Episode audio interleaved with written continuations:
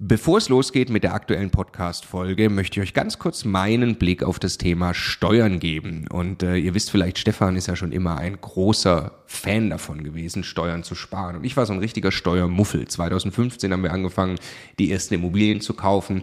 Und Stefan war schon immer drauf und dran, jeden Cent Steuern zu sparen, den man irgendwo sparen kann. Und ich fand das Thema immer irgendwie ein bisschen nervig. Ich dachte, ah ja, warum soll ich mich damit beschäftigen? Klar ist es toll, weniger Steuern zu bezahlen. Aber jetzt wollen wir doch erstmal Immobilien kaufen, Business aufbauen und so weiter. Und ich bin sehr froh und dankbar, dass Stefan sehr frühzeitig zum Beispiel angefangen hat, dass wir eine Holding gründen, die Immobilien in die richtigen Gesellschaftsstrukturen kaufen. Ähm, und ja, wa warum? Also was habe ich dann äh, in den letzten Jahren jetzt äh, lernen dürfen von Stefan und natürlich dann speziell von Martin Richter, der ja, äh, ja wirklich, ich würde mal sagen, Deutschlands bester Steuerberater für Immobilieninvestoren ist. Was ich lernen durfte, ist, dass zum einen Immobilieninvestoren tatsächlich sehr viel mehr Möglichkeiten haben, Steuern zu sparen. Das ist schon sehr eindrucksvoll, was man alles machen kann. Aber dann, und das ist der entscheidende Punkt, sind die gesparten Steuern ja pures Eigenkapital. Es geht also nicht nur darum, dass ich jedes Jahr x tausend Euro weniger Steuern bezahle, sondern es geht darum, dass ich dieses Geld als pures Eigenkapital, als Immobilieninvestor ja wieder ans Arbeiten bringe und sie mit zweistelligen Eigenkapitalrenditen einsetze. Und ich mir dann anschaue, wie viel größer mein Vermögensaufbau ausfällt, zum Beispiel über zehn Jahre, dann kann es gut sein, ich habe nachher das doppelte Vermögen, weil ich mich eben damit beschäftigt habe, Eigenkapital schon vorzugehen, indem ich möglichst viel oder möglichst wenig Geld ans Finanzamt äh, äh, bezahle und möglichst viel Steuern spare, die ich wieder reinvestieren kann. Genau deshalb machen wir seit vielen Jahren sehr viele Inhalte gemeinsam mit Martin Richter und wenn du Lust hast, einmal zu erfahren, welche Möglichkeiten es alles gibt, der eine große Rundumüberblick, dann ist unser Live-Webinar kostenlos, 100% kostenloses Live-Webinar mit Martin Richter genau das Richtige. Eine Stunde lang geht er durch alle steuerlich relevanten Themen für dich als privater Immobilieninvestor. www.immocation.de slash Steuerwebinar. Da findest du die Termine. Es sind alles Live-Termine, die wir jetzt mit ihm aufgesetzt haben. Also am besten jetzt gleich anmelden. Viel Spaß! Jasmin ist dreifache Mutter und Immobilieninvestorin. Nach etwas über einem Jahr besitzt Jasmin bereits 15 Einheiten. Warum sie nach ihrer Elternzeit nicht in den alten Job als Lehrerin zurückging, sondern als Immobilieninvestorin so richtig durchstartete, erzählt mir Jasmin in dieser Podcast-Episode. Dabei legt sie alle Zahlen, Daten und Fakten offen. Und jetzt viel Spaß bei diesem Interview. Der Immokation Podcast. Lerne Immobilien. Herzlich willkommen, liebe Jasmin. Ich freue mich ganz besonders, dass wir heute jetzt gemeinsam ein Interview führen dürfen, denn äh, du investierst an ja, an, an Standorten im, ich nenne es mal im Ruhrgebiet oder weitergefasst im Ruhrgebiet, also auch möglicherweise in der allgemeinläufigen Meinung nicht so an, äh, an, an den besten in Anführungszeichen besten Standorten mit den besten Mieterklientel. Wir werden gleich mal ein bisschen genauer reinschauen und auch sehen, dass das vielleicht gar nicht so stimmt, dass diese Meinung vielleicht ein bisschen überholt mittlerweile auch ist. Und ganz interessant ist, dass du noch gar nicht so lange mit Immobilien dabei bist, sondern erst, ja, noch vor gar nicht so allzu langer Zeit den Entschluss gefasst hast, in Immobilien zu investieren und aber in zwölf Monaten richtig Vollgas gegeben hast. Ich bin ganz gespannt, äh, deine Geschichte jetzt zu erfahren, zu hören, in diesem Sinne ganz herzlich willkommen, Jasmin. Ja, hallo, vielen Dank, Alex, für die Einladung. Ähm, auch remote geht es ja heutzutage. Ähm, Wäre natürlich lieber bei euch in München, aber es geht ja auch so. Also, mein Name ist Jasmin, ich bin 39 Jahre alt und komme aus Mörs im Niederrhein. Sag mal, du ähm, hast mir im, im, Vorgespräch erzählt, du ähm, bist eigentlich Lehrerin und ähm, hast dann über, ja, ich sag mal, die, die, die Phase, die wir jetzt alle schon seit zwei Jahren ähm, ja eigentlich zugute kennen und es so langsam eigentlich so alle so, so zum Hals raushängt ein wenig. Du hast in dieser Phase einen Entschluss gefasst. Ähm, dieser Entschluss war dahingehend, dass du äh, gesagt hast, du möchtest in Immobilien investieren und der Entschluss ist auch dahin gegangen, dass du gesagt hast, vielleicht ist dein Job gar nicht mehr so der, der richtige in der aktuellen Phase. Ähm, hol doch mal ein bisschen aus, hol uns einmal ab, ähm, wie, wie so dein, dein Lebenslauf ist, wie du zur Lehrerin oder zum Beruf Lehrerin gekommen bist und warum mhm. das jetzt auf einmal äh, zur Entscheidung gekommen ist und zur Disposition steht. Ja, ich würde gerne anfangen, ähm, wie das überhaupt meine ganze Geschichte, indem ich 21 war, habe geheiratet sehr früh nach dem Abitur, habe dann auch ähm, ja, mein Mann war erfolgreicher Geschäftsmann, hatte mehrere Cafés und über 60 Mitarbeiter.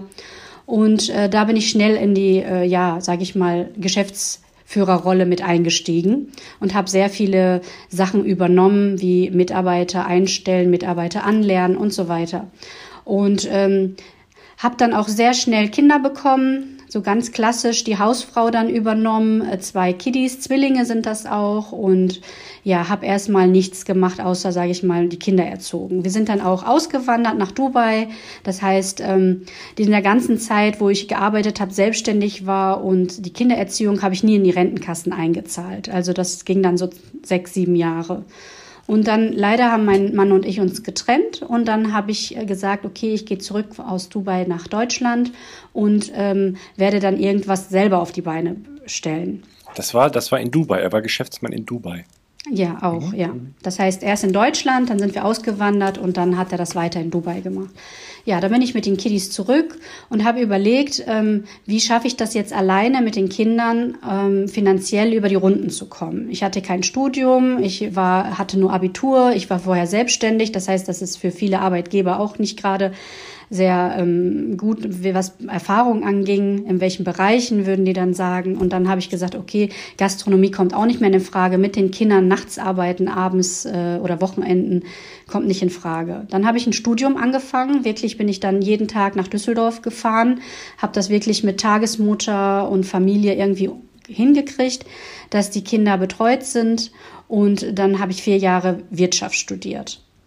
Nach dem Studium habe ich dann überlegt, hm, jetzt äh, einen Job in einem Konzern anzufangen, geht das auch nicht als Mutter mit zwei Kindern. Ne?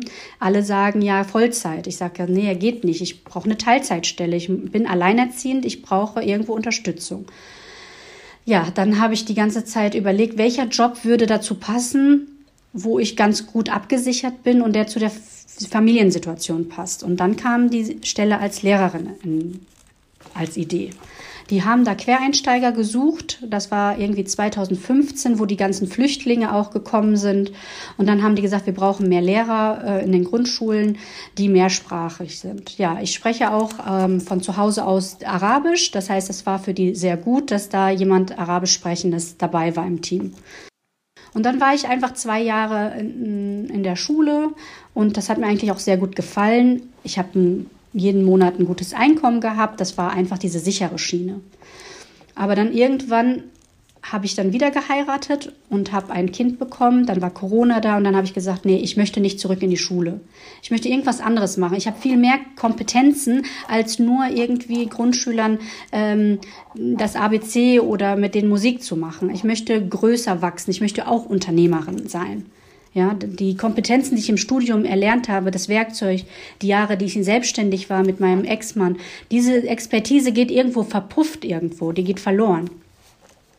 Und dann habe ich überlegt, was mache ich dann? Ne? Habe ich auch das Buch natürlich wie viele Immokashis gelesen von, von Rich Dad Poor Dad, ähm, wie man eben an Vermögen rankommt. Da war eben die Idee, okay, Aktien, mh, hm, das ist schon ein schweres Thema, muss man sehr viel Geld reinstecken, dass man überhaupt eine Rendite bekommt ja, dann war die andere Idee, ein Unternehmen zu gründen. Habe ich auch überlegt, okay, ich kann ja wieder ein Café gründen. Ich habe ja die Erfahrung. Aber wie passt das zur Familiensituation? Mein neuer Mann mit der Kleinen, die würden mir einen Vogel zeigen und sagen, sag mal, äh, du bist dreifache Mutter, du hast hier zu Hause zu sein. Wir brauchen dich hier. Wir, wir, du kannst jetzt nicht ein Café öffnen und von morgens bis abends weg sein, wie das so ist am Anfang. Ne? Das kann man ja gar nicht Mitarbeiter einstellen und sagen, ihr macht das, sondern man muss vor Ort sein, wenn man ein Unternehmen gründet.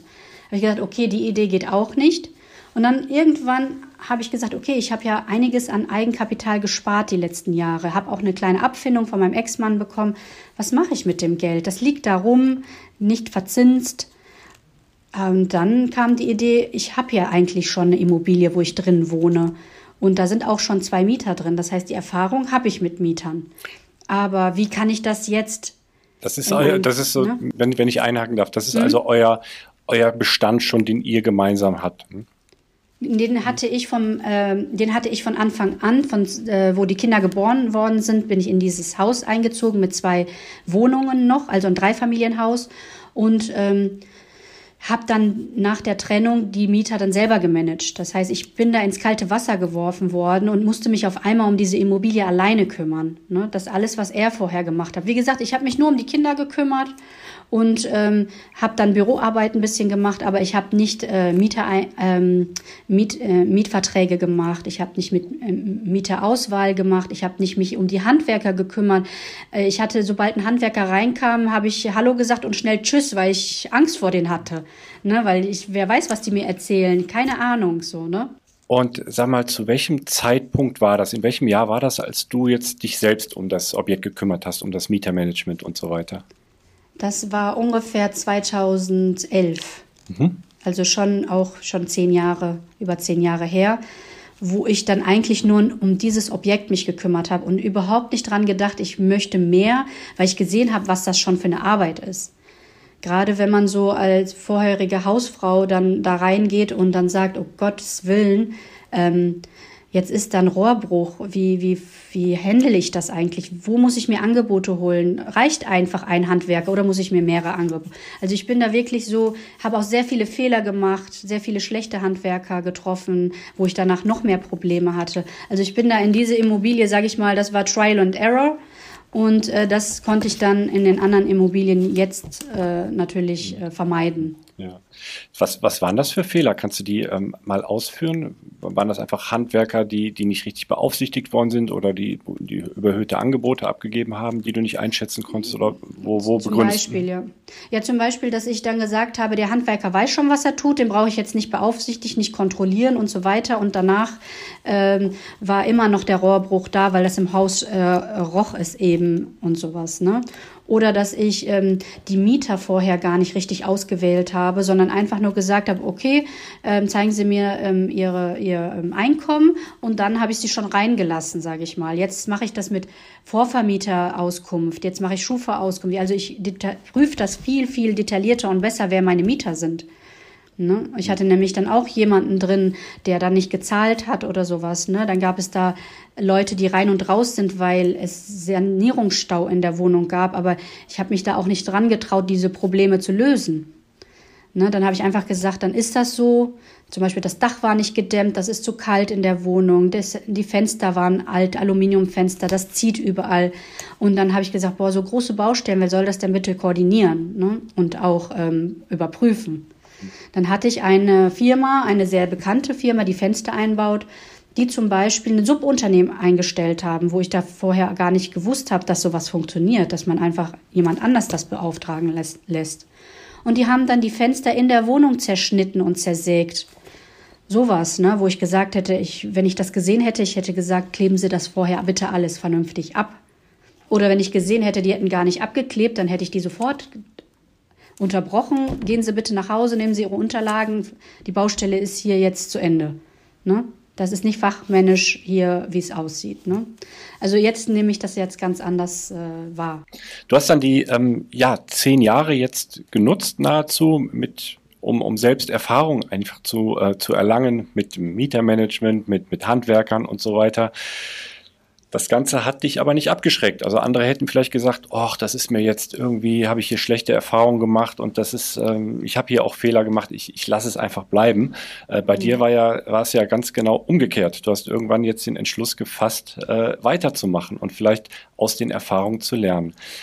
Bevor ich jetzt darauf komme auf dein erstes Objekt und wie du da eigentlich gestartet bist, ähm, Du hast es eben erwähnt, du, bevor du Lehrerin geworden bist, warst du selbstständig und hast nicht in die Rentenkasse eingezahlt.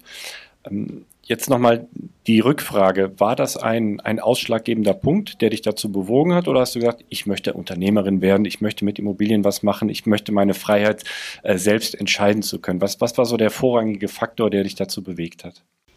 Der vorige Faktor war Flexibilität. Mit drei Kindern brauche ich Flexibilität und ich brauche irgendeine Aufgabe, die mich auch erfüllt und die mich fordert und wo ich all mein Wissen, was ich in, im Studium, in der Selbstständigkeit und aber auch äh, in den zehn Jahren, wo ich dieses Objekt verwalte, ähm, gesammelt habe. Und das möchte ich gerne bündeln mit irgendeiner professionelle Schulung durch Immocation ähm, und dann mein eigenes Unternehmen gründen. Das war so meine Idee. Also Flexibilität stand an erster Stelle. Klar habe ich auch gedacht, ähm, eine Scheidung war schon mal da. Das heißt, ich stand auf eigenen Beinen. Verlass dich nicht so, ne? Ich sag mal, ich habe den besten Ehemann, aber verlass dich nie auf eine zweite Person, wer immer das auch sein mag. hoffentlich, hör, hoffentlich hört er nicht zu nachher. Bestimmt. Aber, aber ähm, ich sag mal so, er, er weiß das auch, äh, meine Beweggründe, und äh, ich versuche auch nicht alle Immobilien äh, zusammenzukaufen, sondern einige auch alleine. Und ähm, genau aus diesem Grund, dass jede Frau, die, sage ich mal, in, in einer schwierigen Situation ist, ob Job verloren, Ehemann verloren, äh, Kinder hat oder und so weiter, eine Herausforderung hat, dass es durch Immobilien möglich ist, sage ich mal, diese ganzen äh, Probleme zu lösen. Ja, und sage ich mal, mit sehr, sehr wenig Eigenkapital eigentlich, wegen diesem bekannten Hebel, den wir haben. Und das Eigenkapital war da, aber es war irgendwie nicht genutzt, weil ich nicht wusste, wie, weil ich auch Angst hatte, wenn ich das anpacke und falsch investiere, dann ist dieser letzte Anker, den ich habe, weg. Ja, ich habe keine, sage ich mal, reichen Eltern oder Verwandte oder oder, äh, sondern ich bin alleine und alleine heißt bedeutet, du musst aufstehen und deine Krone richten und dann weiterlaufen. Dann lass uns mal, dann lass uns mal einsteigen in deine ähm, Immobilien. Du hast nämlich innerhalb von zwölf Monaten, wenn ich das richtig lese, zwölf Einheiten gekauft, also was, was richtig fleißig, ähm, dass wir das jetzt besser einordnen können. Ähm, ich stelle mir vor, es war sicher nicht einfach, innerhalb so kurzer Zeit Finanzierung auf die Beine zu stellen für, für so ein mhm. Volumen und die Voraussetzung, du sagtest, Eigenkapital äh, war vorhanden. Genau. Ja, das, wie gesagt, ich habe auch so vorher noch, bevor Immocation, so Coachings gemacht, ähm, so zur so Selbstfindung, was will ich überhaupt? Und dann habe ich das eigentlich so auch rausgefunden, dass ich wirklich Unternehmerin bin von, von Kopf bis Fuß. Nicht nur äh, Familienmanagerin, sondern auch, sage ich mal, in, in, in Immobilien jetzt. Gut, dann lass uns mal reingehen in den, äh, die Zeitreise ein bisschen äh, in mhm. die in die, in die jetzige Zeit drehen, nämlich in den mhm. Dezember 2020. Da ja. ging es nämlich los mit deiner ersten Wohnung. Ich habe äh, ganz klassisch, wie viele auch, bei ImmoScout gesucht. Ich habe auch bei Immocation angefangen im Dezember und da habe ich auch meine erste äh, Wohnung in Duisburg gekauft, Dezember 2020. Und ähm, das lief so ab, das war von der Volksbank ein äh, Objekt, was wirklich ähm, morgens reinkam und zwei Minuten später habe ich dort angerufen. Also das alles, was in den Videos war, habe ich auch direkt immer umgesetzt. Das heißt schnell sein, verbindlich sein äh, und ähm, ja schon die Finanzierung vorher aufgestellt zu haben. Finanzierung hatte ich jetzt noch nicht so wirklich aufgestellt. Ich habe mit der Broschüre wohl angefangen, aber sa sage ich mal, ich wollte erstmal ein bisschen ja, die Immobilien, wie, wie ticken Makler und das alles mal kennenlernen. Ja, dann bin ich, ähm, bin ich dorthin gefahren, habe den Termin gemacht, war auch die erste da und habe direkt im Flur gesagt, die Wohnung kaufe ich. Ich habe auch nicht verhandelt. Ich habe gesagt, ich nehme das, 115 hat diese Wohnung gekostet, äh, ich nehme das für diesen Preis. Die Wohnung war in einem sehr guten Zustand, das heißt, teilmöbliert auch. Ich hätte die sofort äh, nächsten Tag weitervermieten können. Die, das waren Eigentümer, die da drin gewohnt haben und die haben gebaut und haben gesagt, diese Wohnung nach vier Jahren Eigennutz würden wir gerne verkaufen. Da standen auch wirklich draußen schon mehrere Pärchen, die sich diese Wohnung anschauen wollten. Aber der Makler war auch sehr verbindlich und hat gesagt, okay, wenn Sie sagen, Sie kaufen die und Sie wollen die kaufen, dann kriegen Sie die auch. Dann hatte ich aber, wie gesagt, keine Erfahrung mit Finanzierung und habe direkt bei ImmoScout Finanzierungen eingegeben. Da kann man ja irgendwie checken, wer das so macht, so ein Vermittler dann auch. Ne? Ich habe mich auch nicht getraut, zur Bank zu gehen, weil ich habe gesagt, ähm, boah, dann will der wieder so viele Unterlagen haben. Und ich war ja schon mit meinen Erfahrungen mit meinen Mietern überfordert mit Unterlagen. Und jetzt der Banker ähm, ja, will dann noch mehr Unterlagen haben. Lasst mal lieber einen Vermittler machen den kann ich einzeln äh, auch äh, Unterlagen schicken. Der meckert nicht über mich so ungefähr. Ne? Mhm. Der will ja das Geschäft haben. Ja, dann habe ich wirklich über ImmoScout so einen Vermittler gefunden, der das wirklich schnell auf die Beine gebracht hat, der immer vorbei nach Hause gekommen ist, jede Unterlagen einzeln abgeholt hat. und der das dann mit der Deutschen Bank dann finanziert hat. 2% Tilgung und knapp unter 1% Zinsen. Das war so meine Voraussetzung. Damals vor einem Jahr waren die Zinsen sehr niedrig. Da habe ich zu dem Vermittler gesagt, wenn du es schaffst, unter 1% zu kommen, dann kriegst du den Auftrag. Das war so meine Ansporn. Also, du hast ihm schon eine Vorgabe gemacht. Also, ja, was ich, was ich immer schon konnte, sehr gut war verhandeln. Also auch mit Preisen, mit äh, Maklern, mit Eigentümern, mit Bankern. Also das ist schon so in meiner Natur drin. Wie viel Quadratmeter hat die Wohnung? 80. Mhm. Das sind beim Kaufpreis von 115.000, hier einmal 1400, 1440 ungefähr. Ne? Genau, für Duisburg nicht mhm. äh, günstig. Mhm. Also das heißt, ähm, Duisburg, ich sag mal so zwischen 800, ab 800 fängt das so an in Duisburg, in, in den schlechteren Lagen. Aber in der Mikrolage war diese Immobilie einfach optimal. Es war direkt Stadtmitte, aber in einer Sackgasse an der Seitenstraße. Dann das Haus war nur ein Dreifamilienhaus. Da waren nur Eigentümer auch drin in dem Haus, also auch keine anderen Mieter. Das Haus war sehr gepflegt, hatte auch einen Garten, einen Balkon und war einfach für jemanden, der auch nach Düsseldorf oder Duisburg Stadtmitte pendeln möchte. Die U-Bahn war direkt vor der Tür so ungefähr, also zwei Minuten Gehweg. Das heißt, man hatte keinen Lärm, man hatte aber alles vor der Tür. Ich habe mir, hab mir parallel unseren Preisatlas mal aufgemacht äh, von Immocation mhm. und, und Priceable. Jetzt habe ich für Duisburg so im Durchschnitt über das ganze Stadtgebiet hinweg 1758 mhm. Euro pro Quadratmeter. Okay. Das ist dem ähm, Süden bestimmt geschuldet. Ja, ist ja auch sehr, sehr an Düsseldorf dran. Kennst du die Postleitzahlen? Dann gehe ich mal auf, auf Postleitzahlenebene ja. mal rein, wo, wo das 4, da liegt. 7, das wäre 47137. Duisburg-Meiderich ist der Stadtteil. Okay, hier habe ich 1426 den Quadratmeter. Mhm. Das heißt, wenn, wenn man danach geht, wäre das, wär das ungefähr auf, auf Marktniveau der, der Kaufpreis. Ja. Mhm. Marktniveau, wie gesagt, aber es war eine Küche mit dabei, es war ein neues Bad drin, ähm, es war ähm, Holzdielen drin. Ähm, also es war alles wirklich in einem sehr hochwertigen Zustand wo ich dann auch gesagt habe, koste was es wolle, so circa. Ne? Diese Wohnung kann man immer vermieten, einen guten Kurs. Ich habe diese Wohnung auch möbliert, vermietet, teilmöbliert. Das heißt, äh, Küche, Badmöbel, Gardinen, alles Mögliche ist drin geblieben. Ähm, dass derjenige nur noch sein Wohnzimmer und sein Schlafzimmer dahinstellen muss. Das war für denjenigen natürlich Garderobe war alles drin, Balkonmöbel, alles war da. Das habe ich von dem Eigentümern vorher für einen kleinen Kurs abgekauft und habe gedacht, okay, wenn man, wie bei den Videos auch, extra ein bisschen haben will an Rendite, möbliert macht Sinn, Stadtmitte. Ne? Ja, habe 750 Kaltmiete bekomme ich für diese Wohnung. Eine Rate von 400 Euro, Tilgung plus Zinsen, bleiben im Monat 350 für diese Wohnung übrig. Also das ist schon das, das, das rechnet sich, das, das merkt das. man. Und das ist dann in der Rendite sind das dann 7, 7 Prozent sowas, ne? 7, ja. 7 bis 8 irgendwo in dem. Mhm. Weil es ähm, als teilmöbliert ein bisschen höher angesetzt ist von der Miete. Genau. Jetzt ähm, ist der Standort Duisburg ja durchaus ein bisschen auch ähm, allgemein hin so als ein bisschen verruchter Standort. Und ich selbst muss auch sagen, Freunde von mir, die ähm, ich sage, das, da gibt es richtig schöne Ecken, vor allem, vor allem auch so im Süden. Ich habe jetzt mhm. im, im Vorhinein mal ein bisschen so geschaut und bin eigentlich so auf zwei ähm, ähm, ja, Vororte gekommen oder Stadtteile, wo man vielleicht so nicht so investieren sollte. So Marxloh und das ist eben so Meiderich, zumindest in, in meiner, äh, mhm. in meiner Recherche jetzt gewesen. Wie bist mhm. du jetzt auf diesen Standort gekommen? Äh, was glaubst du, warum genau das ein guter Standort ist und wie sich das vielleicht auch entwickeln wird? Dass es ein gutes ja. Investment für dich werden ja. wird oder ist und genau. weiterhin bleiben wird?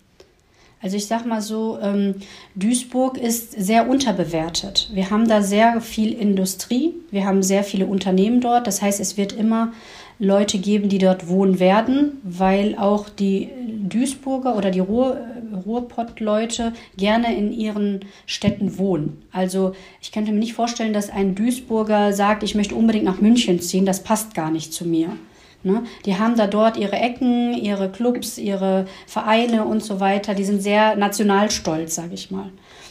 Und äh, Duisburg ähm, wie gesagt, es gilt noch Rendite zu holen dort. Anders als vielleicht in Düsseldorf, was natürlich Wertsteigerung von den Immobilien da ist. Aber wenn wir von Cashflow reden, ist es in Duisburg, Essen und Mülheim und so weiter, diese Ecke noch möglich.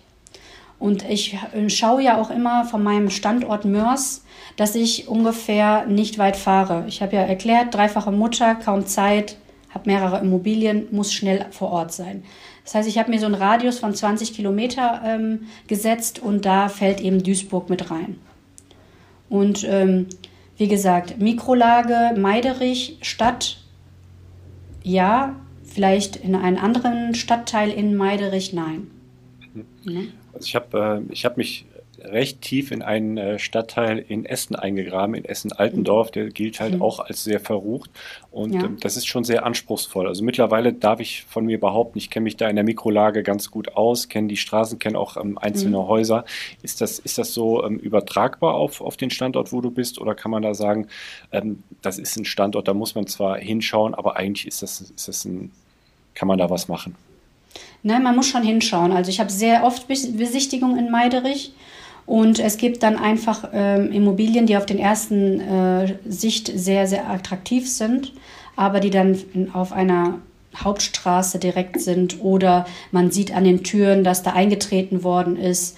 Ähm, man, man sieht dort, die Häuser verfallen dort viele, es wird nichts dort investiert. Also da ist es wirklich ähm, mit Obacht dann zu schauen.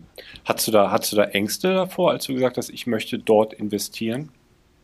Wie gesagt, ich habe das Angebot ähm, bei ImmoScout gesehen von der Volksbank. Mir haben die Bilder sehr gut von der Wohnung gefallen. Da bin ich einen Tag vorher hingefahren, um mir den Stadtteil anzuschauen und habe die Passanten auf der Straße angesprochen, ob die hier gerne wohnen. Das war so meine ja, einzige Quelle, wo ich dann weiß, okay, macht das Sinn oder nicht. Gibt es dort viel Polizei? Ähm, wie wird hier die Stadt gereinigt? Sind viel Leerstand in den Wohnungen oder auch äh, in, in, in der Einkaufspassage? Was sind das für Geschäfte? Sind das alles nur ein Euro ähm, Geschäfte oder sind da auch ein bisschen hochwertigere Geschäfte? Da musste ich so abwägen äh, zwischen ähm, Stadtteil und Wohnung. Aber wie gesagt, das Haus war so in einem guten Zustand, dass das alles für mich eigentlich klar war, ich investiere in diesen Standort. Und es sieht so aus, also von, von den Zahlen sieht, sieht es sehr gut aus. Du hast einen guten Mieter gefunden. Hast du einen Mieter oder Mieterin? Die, Mieter, ein, ein Herrn, der wohnte auch alleine. Die Freundin kommt am Wochenende. Der hat da einen neuen Job in Meiderich gefunden. Das war total passend. Der ähm, wollte auch nicht so viel Aufwand haben. Und ähm, das war der erste Mieter. Wir hatten lange Gespräche geführt. Der hat mir wirklich von A bis Z erzählt, ähm, warum er diese Wohnung will und so weiter, weil die äh, Freundin von ihm auch aus ursprünglich aus Meiderich kommt und die Eltern wohnen dort und so weiter und so fort. Und dann habe ich gesagt, okay, wenn du mir ähm, die Vorvermieterbescheinigung gibst, ich rufe deine Vorvermieterin an, klär das nochmal ab. Und die hat gesagt, sie ist ganz traurig, dass er geht und ähm, sie wünscht ihm alles Gute. Und dann war für mich klar, das ist der richtige Mieter. Und jetzt ist er seit April letzten Jahres drin, das heißt neun, fast zehn Monate und ähm, alles in Ordnung. Zahlt pünktlich, ist sauber. Die Eigentümer im Haus sagen, der putzt die Treppe, also alles in Ordnung. Und ähm, war das das einzige, die einzige Prüfung des Mieters oder hast du darüber hinaus noch, noch irgendwelche Bonitätsprüfungen gemacht? Ja, ich habe das, ähm, den, ähm, der ist ja dann in der Probezeit, wäre er dann, wenn er daran reinkommt. Das war so ein Kriterium, nämlich jemand in der Probezeit. Aber ähm, er hat mir das Einkommen gezeigt, er hat mir ähm, die Schufa-Auskunft gezeigt, ich habe mit dem Vorvermieter gesprochen, den Arbeitsvertrag gesehen. Also das hat mir eigentlich gereicht, um einem, mir ein Bild zu machen, dass, ähm, dass es der richtige Mieter ist. Auch Sympathie natürlich über Zoom und Skype äh, gesprochen, ähm, da, da passte einfach, passte das einfach, wo ich mit jemand langfristig auch als Mieter akzeptieren kann. Dann lass uns die Zeitreise ein wenig fortsetzen. Mhm. Wir bewegen uns äh, und vom Standort, wir kommen jetzt in deinen, ähm, deinen Wohnort nach Mörs. Ja, ich sag mal, Mörs ist, sagen viele, ist so das Schlafzimmer von Düsseldorf. Es pendeln sehr viele nach Düsseldorf. Ähm, es ist eine sehr schöne Stadt, eine ruhige Stadt. Ähm, viele Leute wohnen da extremst gerne, wollen da gar nicht weg. Und dann ist es auch umso schwerer, dort eine Immobilie zu finden, weil nicht viele Leute da umziehen oder wegziehen. Ähm, Und äh, bei mir auf der Straße bin ich auch in der Stadtmitte, wo ich wohne und direkt auch in der Nähe vom Bahnhof. Und dann habe ich eine Immobilie von einer Bekannten über McMakler bekommen und sie hat gesagt, ist das nicht was für dich? Ähm, da stand natürlich keine Adresse, aber da ich ja meine Straßen kenne, wusste ich ganz genau, wo das Haus steht, bin rübergelaufen, das war wirklich drei Minuten Fußweg und habe gesagt, ja, das kaufe ich. Habe sofort den Makler angerufen, habe gesagt, ich brauche das Haus nicht sehen, ich kaufe es. Ne? So wie wir das so ein bisschen vom Basti und Co. lernen, der war ja auch mein Coach, ähm, dass man wirklich, wenn man ein gutes Gefühl hat und sein Viertel kennt, dass man auch schnell Entscheidungen treffen kann. Du hast es dir aber schon angeschaut vor, vor dem Notartermin. Ja, auf jeden Fall. Ich, ich, ich durfte auch äh, besichtigen, da waren auch wieder sehr viele Leute. Ich habe es auch nicht alleine besichtigt, weil das hat mich natürlich drei Familienhaus war nochmal eine andere Hausnummer als ein, eine Wohnung. Und dann habe ich meinen Sanitär mitgenommen und habe gesagt, bitte schau dir mal wenigstens die ähm, Sanitäranlage an, die Heizung und so weiter, welche Baujahr, wie lange das noch hält. Und das waren für mich immer so Kosten, die müssen nicht sein. Ne? Also äh, sowas. Ist, ne? Ähm, lass mal auf die Zahlen drauf schauen. Mhm. Was hat es ähm, gekostet und wie viel, wie viel Quadratmeter? Drei Einheiten hast du ja schon gesagt, ein Dreifamilienhaus. Mhm. Genau, 340.000. Mhm. Drei Wohnungen, äh, 255 Quadratmeter. Äh, Stadtmitte wieder, also Mikrolage wieder, wie mein Beuteschema eigentlich ist, sehr nah an der Stadt. Sehr gute Mikrolage in, in meiner Heimatstadt eben und nah an meinen Standort, also nah an mein Zuhause. Das ist so immer so das Gleiche.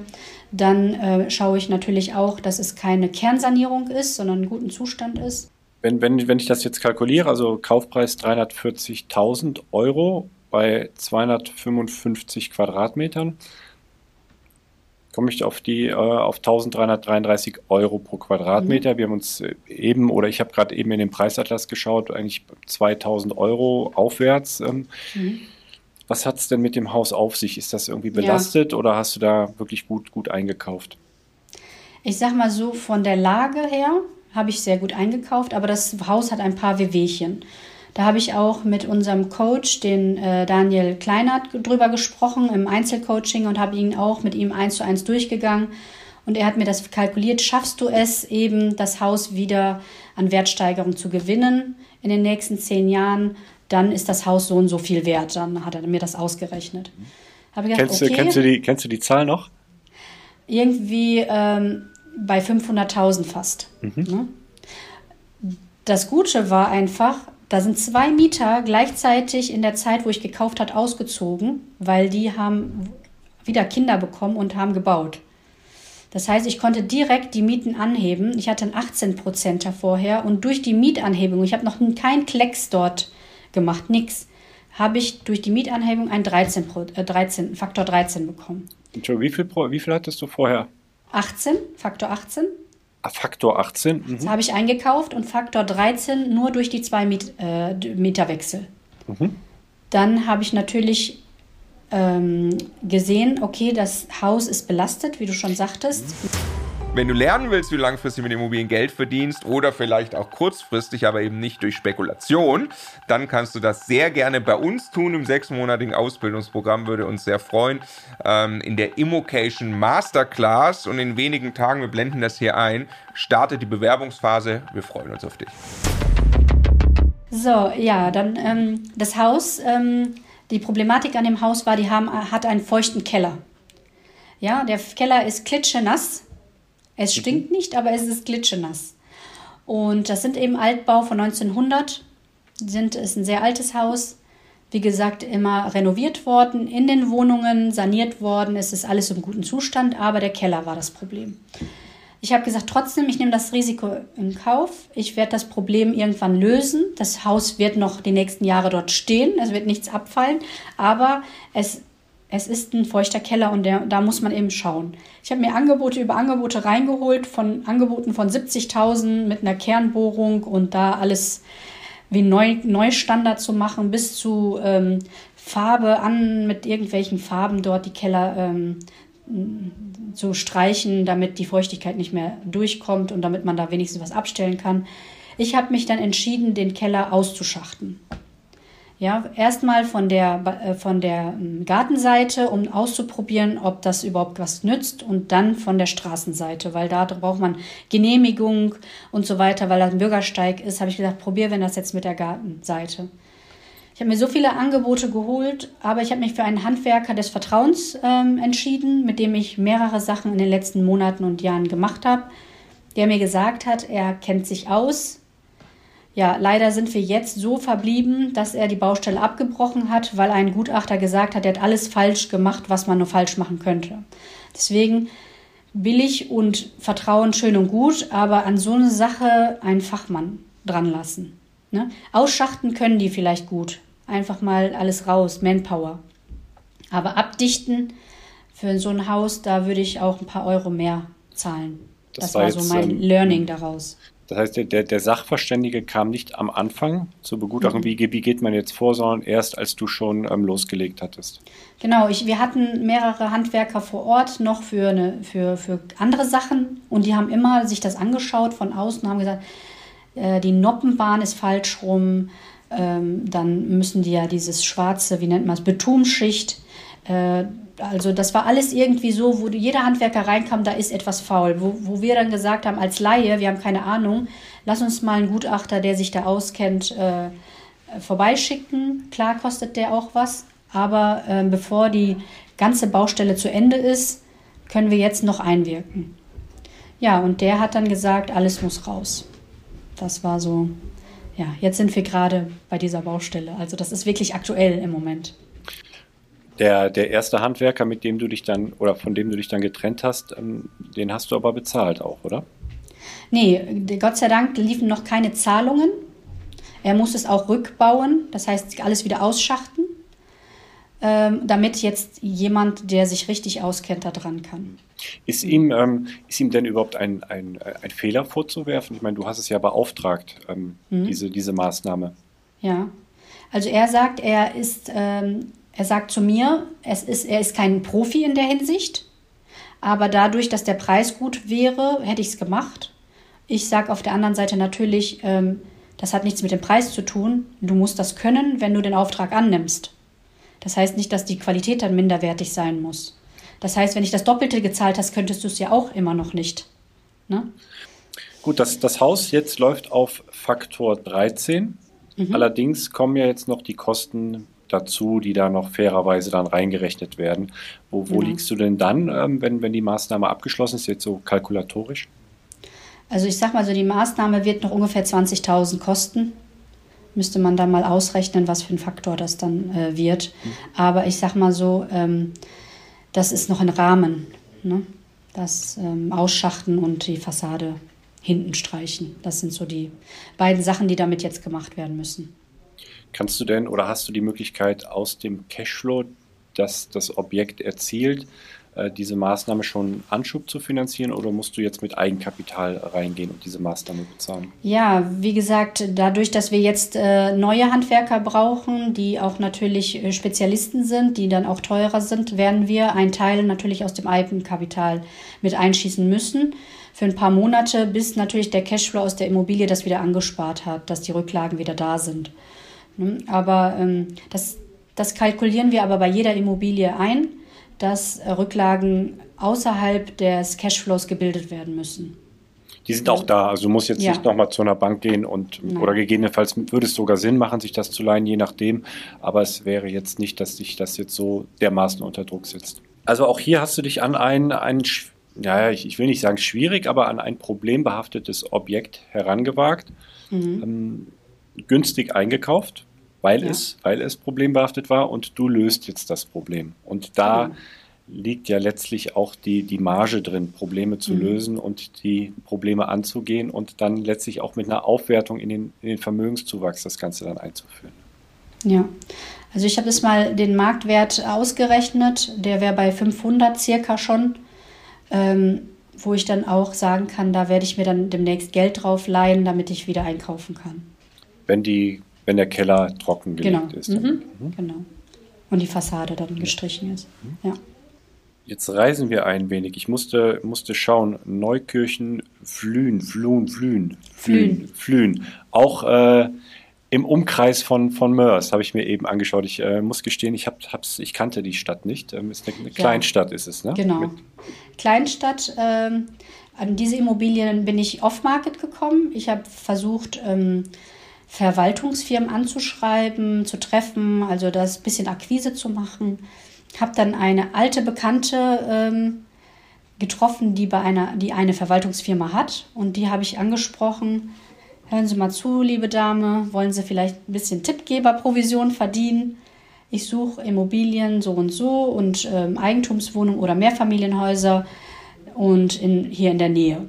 Dann hat sie gesagt, ach, das dauert immer, wir das mitkriegen, bis wir das mitkriegen, dass irgendeine Immobilie verkauft ist, ist das schon unter die Hand irgendwo unter den Eigentümern weggegangen. Da hat sie mich wirklich eine Woche später angerufen und hat gesagt, der Eigentümer dieser ähm, Immobilie würde gerne eine Wohnung aus diesem Mehrfamilienhaus kaufen. Der hatte eine Teilungserklärung schon gemacht, aber noch nicht ähm, eintragen lassen. Also es gibt noch keine sechs Grundbücher dafür. Es gibt nur die Teilungserklärung. Das war so der nächste Schritt. Er wollte das erstmal ausprobieren, ob es da Interesse, Interessenten gab. Und dann habe ich mir die Wohnung angeschaut, die Lage wieder super in der Nähe von der Stadtkern. Ähm, wo ich auch sehr gerne kaufe, sind Wohnungen im Erdgeschoss, damit man eben viele alte Leute als Klientel hat, die dann nicht so viele Treppen steigen müssen. Und äh, diese Wohnung war im Erdgeschoss in der Nähe von der Stadt, in ein Sechsfamilienhaus und in einem sehr guten Zustand, was sofort weitervermietet werden konnte. Dann habe ich ihn aber einfach mal gefragt, was halten Sie davon, wenn ich alle sechs Wohnungen von Ihnen kaufe? Und dann sagt er, nee, das habe ich jetzt aber nicht vorgehabt. Ne, ich wollte erst mal eine, das mache ich peu à peu. Dann habe ich gesagt, schlafen Sie drüber, ich biete Ihnen an, alle sechs Wohnungen zu kaufen. Dann ist er zu seinem Steuerberater gegangen und hat gesagt, ja, macht Sinn, dass Sie alles verkaufen, wegen Erbschaftssteuer und so weiter. Für die Kinder den Nachlass macht das Sinn, das jetzt zu verkaufen. Steuerfrei eben, ne? Dann hat er mich nächsten Tag angerufen, hat gesagt, ja, ich stelle mir aber 600.000 für dieses Haus vor. Also alle Wohnungen 600.000. Mhm. Und er wollte für die eine Wohnung, die ich zuerst kaufen wollte, wollte er 140.000 haben. Ja. Mhm.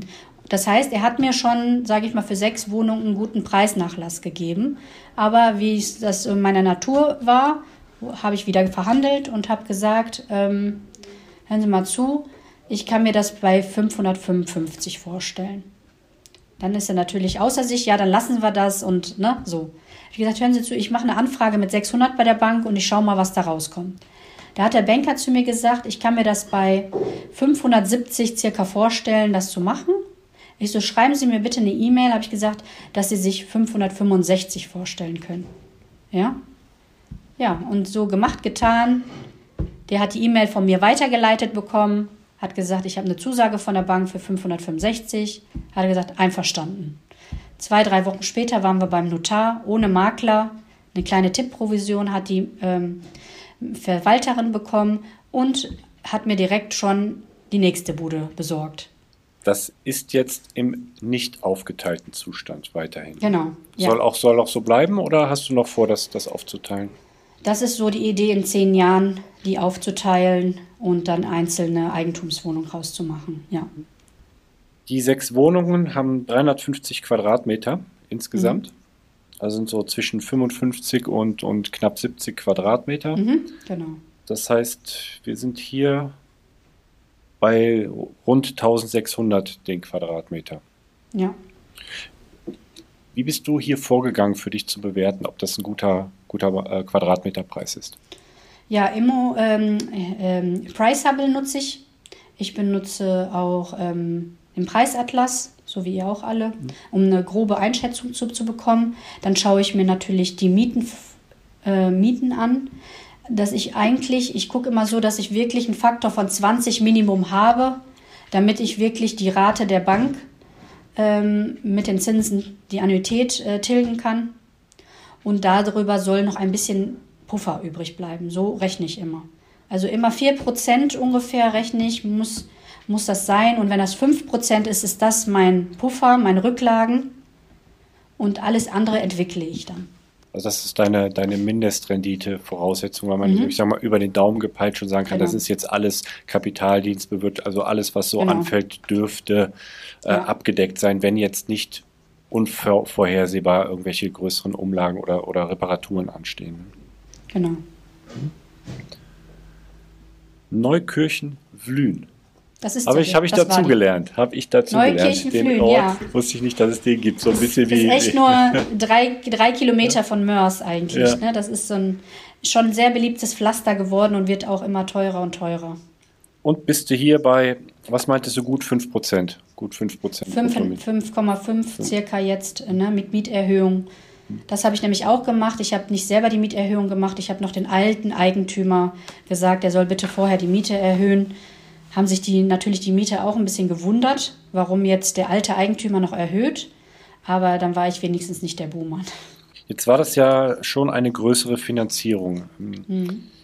Hattest du da, musstest du da überzeugen oder musstest du da besonders ähm, andere Geschütze auffahren oder ging das alles soweit easy durch?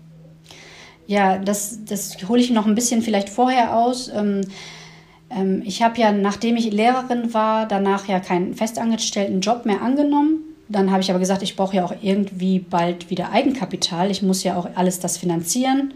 Ich muss ja einen neuen Job, sage ich mal, haben. Von dem Cashflow kann ich ja noch gar nicht leben. Dann habe ich mich weitergebildet und eine Ausbildung als Finanzierungsvermittlerin gemacht. Dadurch habe ich natürlich sehr viel Kontakt jetzt durch, mit Banken. Das heißt, ich gebe Vermittlungen, aber ich vermittle auch meine eigenen Immobilien dadurch. Das ist so, wo ich gesagt habe, das ist so ein Job. Ich habe gesagt, Makler wäre auch nicht schlecht, da komme ich auch an Immobilien. Oder eine Verwaltungsfirma, das macht mir aber keinen Spaß, der Papierkram. Dann habe ich mir eine Stelle eben als äh, Finanzierungsvermittlerin besorgt. Habe dann auch bei der IHK die Prüfung alles machen müssen, mich fortbilden müssen, weil das passt einfach zu meiner Strategie zu skalieren und Finanzierung ist immer ein Teil davon. Und wenn ich jetzt als Lehrerin zurückgegangen bin, hätte ich vielleicht ein super festes Gehalt, auch für die Bank nicht äh, unattraktiv. Aber ich hatte dieses Netzwerk nicht. Und als Vermögensvermittlerin gebe ich ja eigentlich den Banken schon etwas nicht von mir, sondern von anderen. Und dadurch sehen die meine Arbeit, dadurch sehen die meine Qualität, äh, dann eine Bindung entsteht, ein Vertrauen entsteht und dadurch, wenn ich dann eine Finanzierung von mir eingebe, dann sagen die alles klar, das ist von der Jasmin und ähm, die kennen wir ja schon. Also, also das war so meine, mein strategischer Plan. Hast du dir selbst einen Vorteil verschafft? Passt aber nicht so ganz äh, zu, zu Anfang, wo du sagtest, die, dieser ganze Papierkram, den willst nee. du eigentlich nicht. Ne? Jetzt äh, musst du dich da durchwühlen durch den genau. Papierkram genau. und ja, immer gut vorbereitet paradox. sein. Ja. Paradox, ne? Ja. Dann habe ich das verstanden, dass du da ähm, so in dieser kurzen Zeit so ein großes Volumen stemmen kannst. Reisen wir weiter ja, dann ging es weiter nach Mal. Mal ist ja total weit von mir. Also ich hatte ja eigentlich Strategie 20 Kilometer. Aber ähm, die Verwalterin hat mir das angeboten und ich habe gedacht, komm, äh, verhandelst du mal mit dem Eigentümer direkt. Ich habe ihm eine Zahl angeboten, der hat ja gesagt und dann habe ich sie gekauft. Ganz schnell und äh, ohne Komplikation. Also es gab, es gab gar keinen Angebotspreis, sondern du hast das Angebot gemacht da. Genau. Warum? Was war, was war der Verkaufsgrund? Kennst du den? Ähm, er wohnt in München und ähm, ja, der hat da gar keine, der möchte lieber das Geld in seine Immobilie tilgen mit Sondertilgung, anstatt die paar Euro in Mal da für eine, so eine kleine Wohnung zu haben. Ich gucke äh, parallel mal, ob wir Mal bei uns auch im Preisatlas drin haben. Mhm. So, genau, mit äh, drei, drei Postleitzahlen haben wir Mal. Ja, ich habe hier Mal ist 45770. Ja, habe ich gefunden mit 1724 jetzt runtergerechnet auf eine Musterwohnung. Also diese Zahlen, die ich hier habe, sind immer ein mhm. bisschen mit Vorsicht zu genießen, weil es ist natürlich ja. immer unterschiedlich. Das sind jetzt ähm, Zahlen auf eine Musterwohnung heruntergerechnet. Okay. Mhm. Gut, du hast bezahlt auf den Quadratmeter, damit wir das, damit wir das einschätzen können im Vergleich. Hast mhm. du die, den Quadratmeterpreis 1000 Euro. 1000 genau. Euro. 47 also, Quadratmeter, 47.000.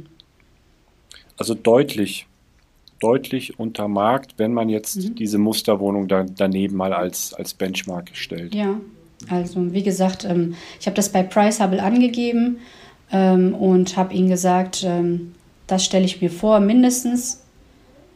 Und dann hat er erstmal schlucken müssen, weil er damals ähm, 50.000 äh, bezahlt hat, also 100.000 D-Mark. Das heißt, sein Immobilienwert ist gesunken. Und, ist auch verrückt, ne? Also wir, ja. haben, wir haben eine Phase von, von steigenden Immobilienpreisen die letzten 10, 15 Jahre und viele Menschen, die einfach die Zeit davor gekauft haben, ähm, je nachdem, mhm. über welches Modell, vielleicht wurde sie ihnen auch verkauft, diese genau. Immobilie.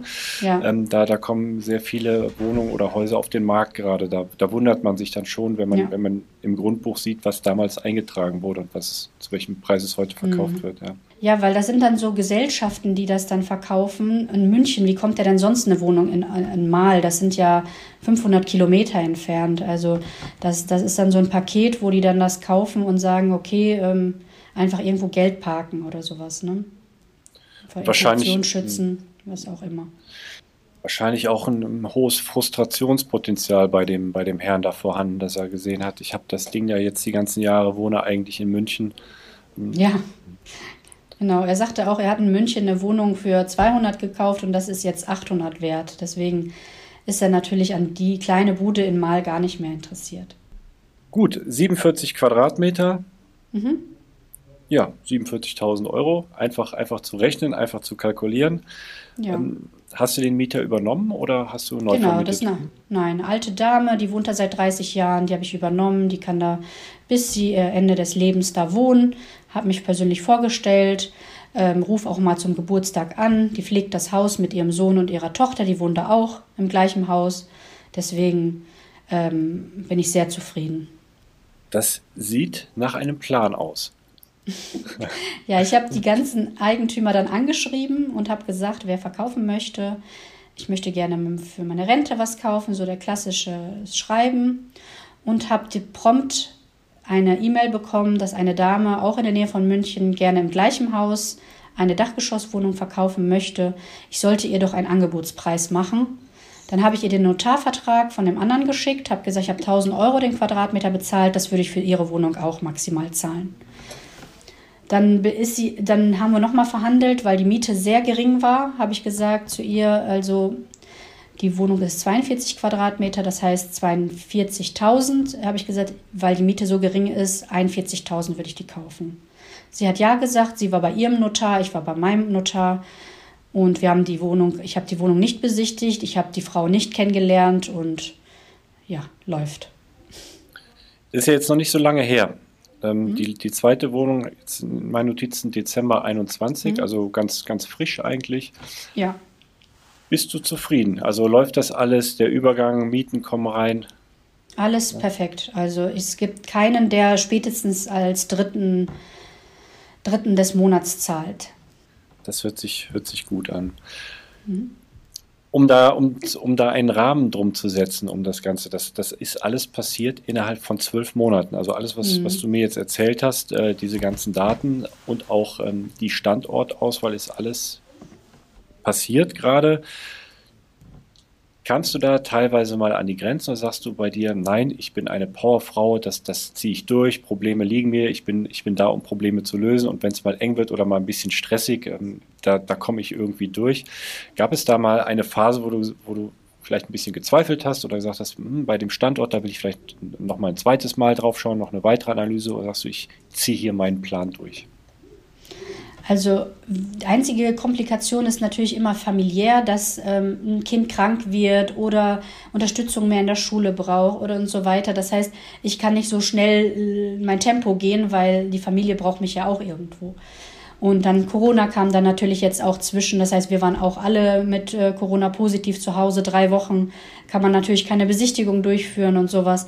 Aber es ist alles so, wo ich sage, das sind kurze Phasen und dann geht es weiter. Also ich ähm, beobachte den Markt. Ähm, ich mache noch Finanzierung für andere Immocations-Teilnehmer jetzt, weil ich jetzt mein Netzwerk habe, berate andere dadurch und ähm, bin total in mein Element und möchte auf jeden Fall, wie gesagt, 10, 15 Wohnungen pro Jahr kaufen. einfach weil es auch wirklich wie eine Sucht geworden ist. Positive die, Sucht. Ich, ich wollte gerade sagen, äh, ähm, wenn, wenn ich jetzt das versuche einzuordnen, wie viele Besichtigungen oder wie viele Anfragen stellst du und wie viele Abschlüsse machst du dann dazu? Also wenn du sagst, dein, du willst so 10 bis 15 Einheiten pro Jahr machen jetzt mhm. in, den, in, den nächsten Jahren, ähm, wie, wie ist da so die Rate? Was, was, wie viele Besichtigungen machst du und so weiter? Also ich versuche wirklich jede Woche eine Besichtigung äh, durchzuführen es, es, gibt ja so, so mal so eine Sichtweise, sagt man, man geht auf Besichtigungen und gibt immer ein Kaufangebot ab. Sei es auch mhm. niedrig, sehr niedrig. Wie, wie, machst du das? Ähm, sagst du dann ab, die Wohnung ist nichts für mich, das mhm. passt nicht, oder sagst du auch, auch ich kann ja mal, ich kann ja mal ein Angebot machen? Also wenn sie gar nichts ist, wenn ich sie wirklich nicht kaufen möchte, dann mache ich auch kein Angebot. Dann schreibe ich vielen Dank für die Besichtigung. Also ich schreibe dem Makler zurück, dass er sehr kompetent war und dass ich ähm, äh, vielleicht ähm, genauer ein Suchprofil eingebe, was ich suche und bedanke mich einfach, dass er Anerkennung auch bekommt für seine Arbeit. Ähm, das ist mir immer wichtig. Und ähm, aber wie gesagt, für, um jeden Preis kaufe ich jetzt keine Immobilie, auch wenn sie mir geschenkt wird so ungefähr. Ne? Weil ich sage mir einfach so, es muss zu mir passen, die Immobilie, zu, zu unseren Lebensumständen. Und wenn ich wie am Wochenende jetzt eine Wohnung im Meiderich äh, besucht habe, wo es einfach so viele Wehwehchen an dem Haus gibt, der Dachboden ist nicht genehmigt, dann äh, die Mieterstruktur ist viel mit Hartz IV, dann ähm, der, der Garten muss komplett neu gemacht. Also so viele Wehwehchen, wo ich einfach sage, nee, da habe ich Bauchschmerzen, überhaupt ein Angebot abzugeben. Oder ist es nicht so realistisch, wo ich sage, der fühlt sich doch verarscht, wenn ich jetzt 200.000 runtergehe? Ne? Wenn, wenn ich das jetzt nochmal Revue passiere, die, die Bruttomietrenditen, ich, ich gehe davon aus, alles, was du jetzt in den letzten zwölf Monaten gemacht hast, ist dann Cashflow positiv, wenn man jetzt diese Mietrenditen als, äh, als Anhaltspunkte da nimmt. Ähm, genau. Ist, ist tatsächlich so. Also hast ja. den, den Namen oder die, die, die Rechnung, den Diamanten, der da noch geschliffen wird, habt ihr sauber kalkuliert und es ist am mhm. Ende nicht nur in der Theorie geblieben, sondern auch in der Praxis äh, bleibt Geld übrig. Ja. Jetzt hast du ähm, ja zwölf Einheiten. Mhm. Plus die drei, die ich äh, 2005 schon habe, also insgesamt 15. Plus, plus die drei. Du hast mir gesagt im Vorgespräch ähm, und gerade auch, du willst 15, 10 bis 15 Einheiten pro Jahr weitermachen. Das, das sieht ja nach mhm. einer, einer Skalierung aus. Äh, mhm. warum, warum willst du das tun? Also mit 12 kannst du sagen, du lässt die jetzt einfach liegen die nächsten 20, 30 Jahre und dann kannst du auf jeden Fall einen Haken an deine Altersvorsorge dran setzen. Das stimmt. Und dabei drücke ich dir ganz fest die Daumen.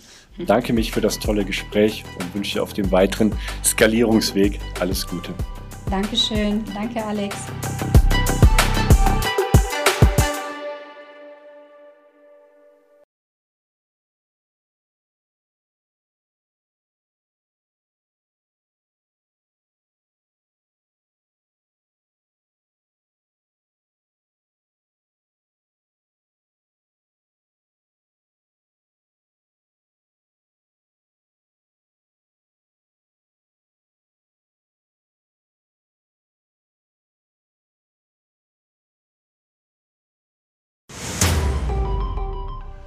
Jetzt nochmal der Hinweis, bevor ihr die nächste Folge weiterzieht, auf unser Steuerwebinar. Live mit Martin Richter, also dem Steuerberater für Immobilieninvestoren in Deutschland. Äh, wirklich live, also genau diese Termine. Und äh, es wird einen Überblick geben über all die großen Möglichkeiten als Immobilieninvestor Steuern zu sparen beim Bestandsaufbau, aber auch wenn man schon Vermögen hat, was man im Bestand sortieren kann, um einfach mehr Geld übrig zu behalten, wie man Vermögen weitergeben kann und so weiter. Also, glaube ich, ein absolutes Muss für jeden Immobilieninvestor. Ja, Stefan, du bist ja eh schon ein großer Steuerfan immer gewesen. Für mich ist er eher anstrengend, aber man kann es auch nicht ignorieren. Die Potenziale sind äh, wirklich extrem, die man speziell als privater Immobilieninvestor hat. Deshalb immocation.de slash Steuerwebinar. Da kann man sich anmelden, ist 100% kostenlos, ist live, gibt nur diese Termine, die dort stehen. Wir freuen uns auf euch.